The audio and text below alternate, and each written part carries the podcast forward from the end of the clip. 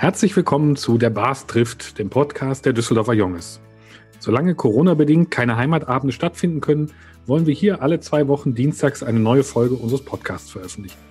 Unser Bars, Wolfgang Rolzhofen, spricht mit einer Düsseldorfer Persönlichkeit über aktuelle Themen, die für die Stadt und für unseren Verein wichtig sind. Mein Name ist Christian Herrndorf und ich moderiere dieses Treffen. Wir treffen uns heute in einer Videokonferenz und unser Gast ist Elisabeth Wilfahrt. Sie stammt aus einer kleinen fränkischen Stadt in der Nähe von Nürnberg und hat zunächst Sologesang studiert. Später wechselte sie in ein gänzlich anderes Fach und studierte Sozialwesen. Ihre beruflichen Stationen waren dabei von Anfang an von Themen der Gleichstellung und der Frauenrechte geprägt, etwa in der Schwangerschaftskonfliktberatung, als Leiterin der Beratungsstelle für Prostituierte in Dortmund oder als Gleichstellungsbeauftragte der Stadt Lüdenscheid. 2012 kam Elisabeth Wilfahrt nach Düsseldorf, seitdem ist sie Gleichstellungsbeauftragte der Landeshauptstadt. Lieber Bas, welche Frage liegt dir bei diesem Thema besonders am Herzen? Vielen Dank, lieber Christian. Erstmal herzlich willkommen, liebe Frau Wilfahrt. Wir freuen uns sehr, dass Sie heute Abend bei uns sind. Danke. Meine erste Frage wäre, das Gleichstellungsbüro, das Sie leiten, wird zum Gleichstellungsamt. Was bedeutet das für die Praxis? Ja, auch von meiner Seite einen schönen guten Abend. Ich freue mich für die Einladung heute Abend. Lieber Wolfgang Wolfshofen, was bedeutet das für die Praxis? Erstmal ist es äh, mir ein Bedürfnis zu sagen, und ich spreche da auch im Namen meines Teams, dass das eine Aufwertung ist äh, der Gleichstellungsarbeit. Ein eigenständiges Amt zu werden und dann auch bald zu sein, bedeutet tatsächlich nochmal auch sichtbar sowohl nach innen in die Verwaltung, aber auch nach außen in die Stadt wie ernst der Oberbürgermeister das Thema Gleichstellung nimmt und äh, eben ein Amt einrichtet. Dazu möchte ich auch sagen, dass es in Nordrhein-Westfalen wenig Gleichstellungsbüros gibt, die auch Ämter sind. Dazu gehört zum Beispiel Münster. Auch in Münster gibt es ein Amt für Gleichstellung. Die konkrete operative Veränderung, äh, da kann ich im Moment noch nichts Konkretes sagen. Es ist auf jeden Fall geplant, Themen noch mehr in den Fokus zu stellen. Und ich denke, das wird auch in Kürze dann passieren. Verändert sich Ihre Arbeit erheblich dadurch? Nein, ich würde nicht sagen erheblich. Grundsätzlich ist unsere Arbeit ja bestimmt durch das Landesgleichstellungsgesetz. Also das ist natürlich auch gültig als Büro für Gleichstellung und genauso für das Amt. Und welche neuen Ziele setzen Sie sich und Ihrem Team im Amt? Ja, ich setze mir Ziele, das Bewusstsein geschlechtergerechtig herzustellen, zum Beispiel auch bei den Junges in Düsseldorf, noch tiefer eingeht, noch tiefer wirkt und es noch mehr sichtbare Veränderungen gibt, dass Männer und Frauen gleichberechtigt behandelt sind. Aber Sie wissen doch, liebe Frau Wilfert, wir lieben Frauen das reicht nicht. Man muss es auch zeigen, dass man Frauen genauso schätzt. Und man muss auch mit der Zeit gehen und mutig vorangehen und Zeichen setzen. Frau Wilfert, ich habe in einem Interview, das Sie der Rheinischen Post gegeben haben, gelesen, dass Sie beleidigt werden, wenn Sie den Einsatz des Gender-Sternchens empfehlen oder wenn Sie das eben selber auch tun. Warum machen Menschen das? In welcher Form greifen Menschen sie dann an? Also nachdem ich das, das passt eben in der Rheinischen Post äh, im Interview das erwähnt habe, habe ich auch gleich schon einige Zuschriften wieder mit Beleidigung bekommen, eben zum Thema Genderstern. Ich bin immer überrascht, wie dieses kleine Sternchen doch äh, große Emotionen, äh, vor allem auch bei männlichen Bürgern äh, dieser Stadt hervorruft. Ich finde es gerade in Zeiten, wo wir nur von Homeoffice und Homeschooling sprechen, sowieso verwundert verwunderlich, dass mir immer als Argument gebracht wird, die deutsche Sprache wird verhunzt, weil es sagt niemand Heimschule oder Heimbüro. Äh, mit einem Selbstverständlichkeit äh, verwenden wir dort die englischen Begriffe dafür. Und ich weiß von vielen Untersuchungen, und das ist auch äh, jetzt keine feministische Weisheit, sondern das wissen Sie zum Beispiel als äh, jemand, der mit Wort arbeitet, auch wie Sprache wirkt. Und äh, wenn Sie nur äh, generisch maskulin sprechen, dann wirkt das auch. Können Sie das an einem Beispiel festmachen? Ja, also ich kann das gerne festmachen.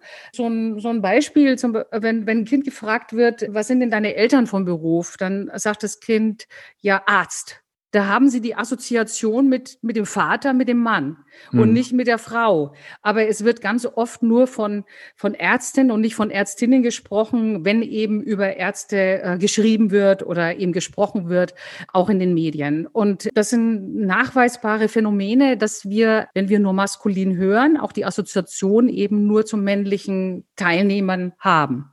Verstehe. Hat sich die, die Zahl und die Intensität dieser Beleidigungen verändert in, in letzter Zeit? Also wird das intensiver? Naja, sagen wir mal so, die Wege werden leichter. Dadurch wird es auch unmittelbarer und wahrscheinlich auch mehr. Weil Sie können heutzutage, wenn Sie Gleichstellungsbüro Düsseldorf googeln oder meinen Namen, dann haben Sie pling sofort meine sämtlichen Kontaktmöglichkeiten und dann können Sie auch pling ganz schnell eine E-Mail schreiben. Das heißt, die Leute richten das wirklich persönlich an Sie. Also das wird nicht in Kommentarfelder oder sowas geschrieben, sondern wirklich an Sie. Unterschiedlich. Also die werden direkt an mich. Die werden über die Beschwerdestelle an die Stadt die werden über das Oberbürgermeisterbüro. Also es gibt da unterschiedliche Wege, aber gern konkret auch an mich. Man sagt ja immer so, wenn, wenn eine große Idee vor dem Durchbruch steht, dann ist in dem letzten Moment vor dem Durchbruch der Widerstand immer am größten. Ist das etwas, was Sie tröstet? Also ist das ein Gedanke, den Sie in diesem Punkt auch teilen? Ja, das würde ich äh, gerne so bestätigen. Es gibt da auch, finde ich, ein schönes Bild von Aladdin ähm, Elmar Falaani, der sich auch damit auseinandersetzt, wie so eine Gesellschaft eben zum Beispiel auch auf das Thema Einwanderung äh, so reagiert. Und es ist, äh, wenn an, an einem Ende besonders gezogen wird und auch sichtbar gezogen wird, also für alle sichtbar, dann gibt's noch mal so einen Gegenzug sozusagen. Und würde eben, ich sage jetzt mal, das nicht so sichtbar sein und nicht so straff sein, dann wäre auch äh, nicht so das Bedürfnis, Bedürfnis von vielen, da einen Gegenzug zu bringen. Also ich glaube schon, das geschlechtsinkludierende Ansprechen, auch von seitens der Stadt, eben in Rundbriefen oder auch jetzt in Behördenvorgängen, wo es eben nicht nur darum geht, zwei Geschlechter anzukreuzen, sondern auch die Möglichkeit einer nicht spezifischen Geschlechtszugehörigkeit anzukreuzen. Das wird immer deutlicher, immer sichtbarer und also immer mehr praktiziert und dadurch gibt es auch mehr Widerstand. Frau Wilfer, Sie werden ja gelesen haben, haben, Sie lesen ja das Tor von den Jungs, natürlich. dass wir das Gendersternchen benutzen. Das haben, ja, natürlich. Haben Sie das registriert? Das habe ich alles registriert, klar.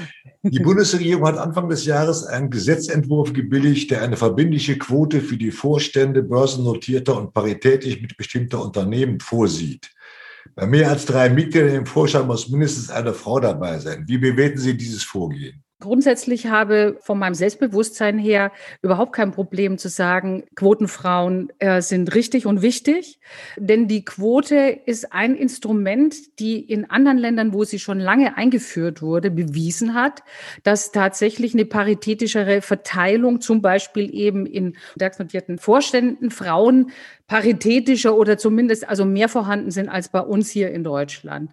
Mir geht eigentlich die, das Gesetz ähm, noch zu wenig weit. Ich, ich hätte gern zum Beispiel auch Parität, das wird ja auch lang diskutiert und in anderen Bundesländern ja auch versucht schon einzuführen, auch wenn es um Wahlen geht, dass allein auch die Wahllisten paritätisch gemischt sind und dadurch paritätisch gewählt wird. Dass zum Beispiel eben auch in unseren Parlamenten Stadtparlament, Landtag oder auch Bundesparlament, ich sage jetzt mal, die Vertreterinnen des Volkes auch tatsächlich so abgebildet werden, wie sich das Volk zusammensetzt. Und wie Sie ja alle hier wissen, wir haben sowohl im Landtag NRW, aber auch wie im Bundestag NRW so wenig Frauen wie vor x Jahren schon nicht mehr. Was bedeutet das Gesetz für die städtischen Töchter in Düsseldorf?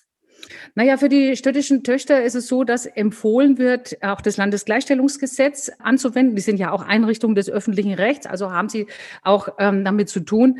Wäre das denn etwas, wo Sie im Gleichstellungsamt dann mehr Einfluss drauf haben? Also kann sowas dann auch auf die politische Agenda kommen, dass man sagt, wir versuchen das mit anderen äh, lokalen Regeln noch zu erweitern? Genau, das ist eigentlich das, was wir natürlich auch als Büro äh, schon, wie wir arbeiten. Ich sage immer im Gleichstellungsbüro, selbst wird nicht Gleichstellung gemacht, sondern von uns allen. Und äh, uns geht es darum, eben Bewusstsein dafür zu setzen und äh, eben darauf hinzudeuten, wo wirklich eine diskriminierende Vorgehensweise auch zu sehen ist. Und natürlich sind die Fraktionen, sind die Parteien, sind die politischen VertreterInnen alle aufgerufen, aufgerufen, da selbst sensibel zu sein und auch ähm, aus eigenen Stücken das so einzurichten, dass wirklich eine Mischung da ist. Ich möchte eigentlich nicht, dass jemand jetzt, äh, weil, weil man die Peitsche rausholt, das tut, sondern ich möchte eigentlich aus dem Bewusstsein heraus wirken, dass, dass da eine Einsicht, äh, wie zum Beispiel auch bei den Junges, das ist innovativ und das ist eben auch ein mutiges Zeichen zu sagen, das geht nicht mehr. Wir haben eine Satzung aus den 30er Jahren und wir leben jetzt 2021 und und wir müssen ein Zeichen setzen. Aber liebe Frau Wilfert, ich brauche für eine Satzungsänderung eine Dreiviertelmehrheit und das wird nicht so einfach sein. Wir erleben, dass in der Politik häufiger Doppelspitzen gebildet werden. Im Düsseldorfer Stadtrat haben wir inzwischen drei Fraktionen, eine Doppelspitze. Würden Sie den Fraktionen oder Parteien, die keine Doppelspitze haben, empfehlen, bei der nächsten Wahl eine zu bilden? Ich finde, warum nicht? Also ich finde eine Doppelspitze eine ganz gute Variante.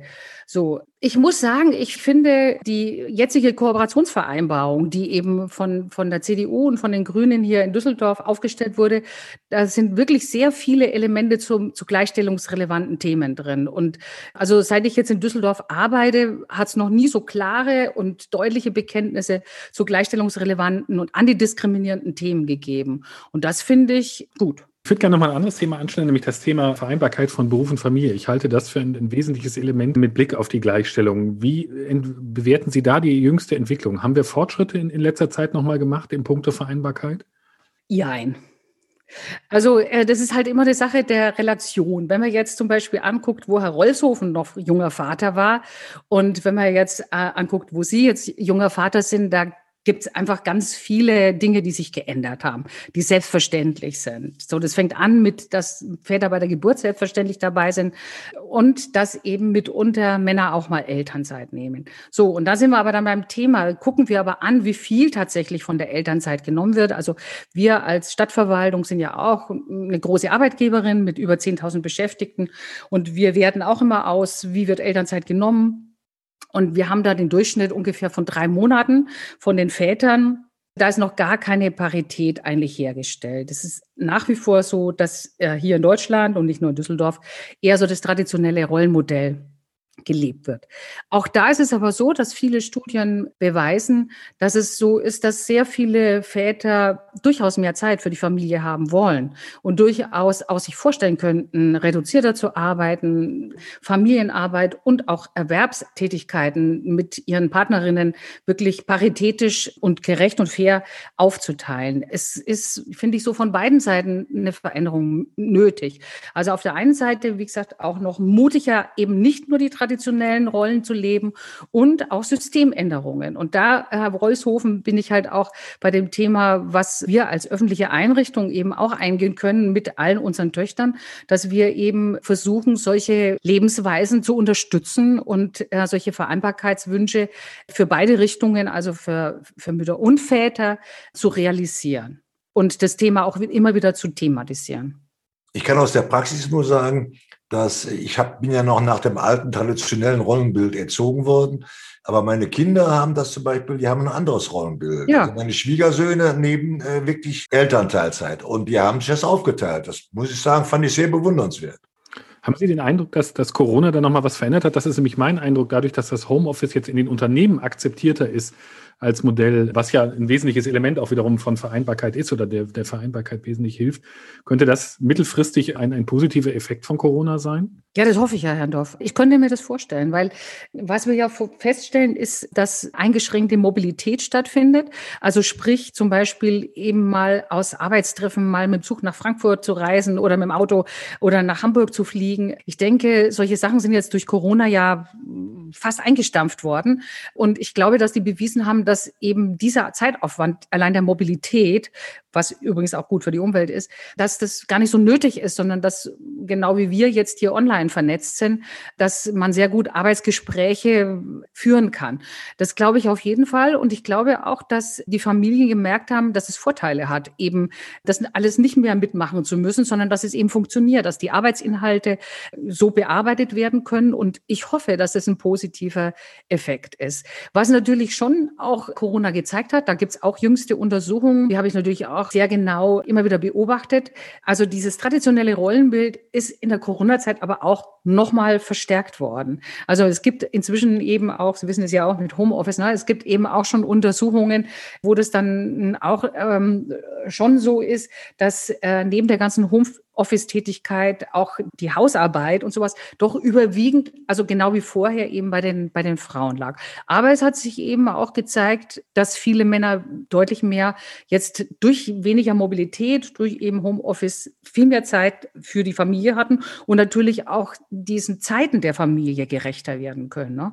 Also, dass man zum Beispiel seine Pausen anders legt, wenn die, wenn die Kinder das eben mehr bedürfen, die Pause dann legt, größer macht, aber dann eben in den Abendstunden hinein eben seine Arbeit im Homeoffice verrichtet. Also ich glaube, dass es sehr viele Möglichkeiten demonstriert hat. Sogar für die Verwaltung. Auch die Verwaltung hat ja einen Wahnsinnsdrive in Sachen mobile Arbeit hingelegt oder Homeoffice.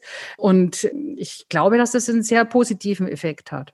Sie haben im vergangenen Jahr eine Initiative gestartet, mehr Straßen in Düsseldorf nach Frauen zu benennen. Ja. Welche Resonanz haben Sie erfahren und welche Frauen haben Sie für die Benennung im Sinn?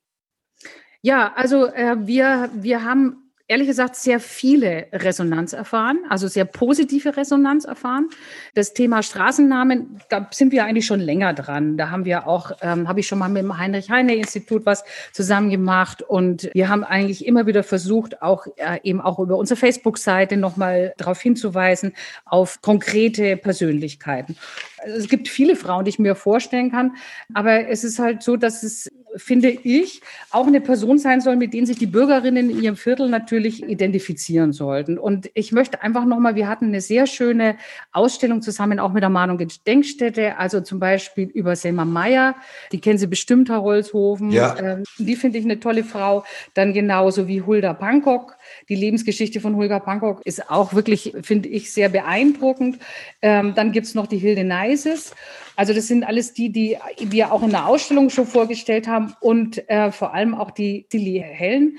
Das Leben von Silly Hellen äh, war ähm, schon eben in den Zeiten um den 40er Jahren ein sehr politisches Engagement, war das geprägt. Die war auch sehr, sehr mutig. Also es gibt äh, sehr, sehr viele Frauen. Was, ich will mich gar nicht festlegen. Und das freut uns auch sehr. Es gibt auch Zuschriften ans Gleichstellungsbüro direkt, wo eben, die sind durch die Artikel ähm, aufmerksam geworden und haben da uns auch noch Vorschläge eingereicht. Also ich glaube, da gibt es ganz, ganz viele. Also wir sind da bei den Namen, die Sie da aufgezählt haben, gehen wir überein. Wir haben alleine schon 16 Frauen bei den Junges aufgelistet, die dafür in Frage kommen. Und es sollen ja zwölf Straßennamen umbenannt werden. Ja. Das wäre doch ein guter Ansatz, die Straßen nach berühmten Frauen zu nennen bin ich absolut dabei, denn ich will noch mal sagen, das ist aktuell aus unserem Ausschuss für Gleichstellung vom 9.3. Die Stadt Düsseldorf hat circa 2840 benannte Straßen, Wege und Plätze. Davon sind circa 923 nach Personen benannt und mhm. diese Personen teilen sich auf. Was raten Sie, Herr Rolshofen, wie viele Männer? 70 Prozent. Nein, 839 davon sind männlich, 84 sind okay. weiblich. Also da finde ich, können wir mal locker die zwölf Straßen nach Frauen ja. benennen. Ist das denn in der Diskussion um die Umbenennung tatsächlich schon ein Thema gewesen? Also das ist schon immer wieder mal ein Thema. Im Moment ist es äh, tatsächlich ein, ein, etwas noch deutlicheres Thema. Und ähm, jetzt auch gerade, was Herr Reushofen angesprochen hat, eben nochmal die Überprüfung von kritischen Straßennamen, kam das eben auch nochmal zur Diskussion, weil das muss man auch mal ganz klar sagen, es gibt jetzt nicht so viele neue Straßen zu benennen. Ne? Also es gibt immer wieder mal Neubaugebiete, wo sich dann auch immer sowas entwickelt oder mal, mal einen neuen Platz. Aber das ist jetzt nicht, ja, also es ist jetzt nicht so viel. Deshalb finde ich es auch, ist das ein, wäre das eine gute Gelegenheit und ein wichtiges Zeichen. Also wir würden das von den Düsseldorfer Jungs sehr unterstützen und ich will Ihnen Super. auch mal die 16 Namen dann zukommen lassen, die Gerne. sich teilweise mit Ihren Vorstellungen decken. Aber es wäre bestimmt mal ein Zeichen dafür, dass Düsseldorf da mal vorne weggeht. Richtig, da sind wir absolut eins. Wir machen zum Abschluss äh, hier mal eine äh, kleine Runde, die heißt schnelle Fragen, schnelle Antworten, wo ich Ihnen eine Frage stelle und zwei Antwortmöglichkeiten vorgebe, wobei Sie eine von beiden wählen können, beide oder äh, auch keine davon eine neue Antwort geben können. Okay. Ähm, es sind immer noch so Facetten, wo wir gerne unseren Gast noch ein bisschen näher kennenlernen.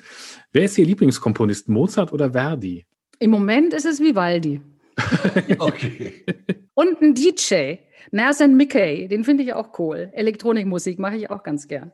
Äh, ich wollte jetzt beim klassischen Genre erstmal bleiben. Ähm, wer ist Ihre Lieblingssängerin, Callas oder Netrebko? Callas.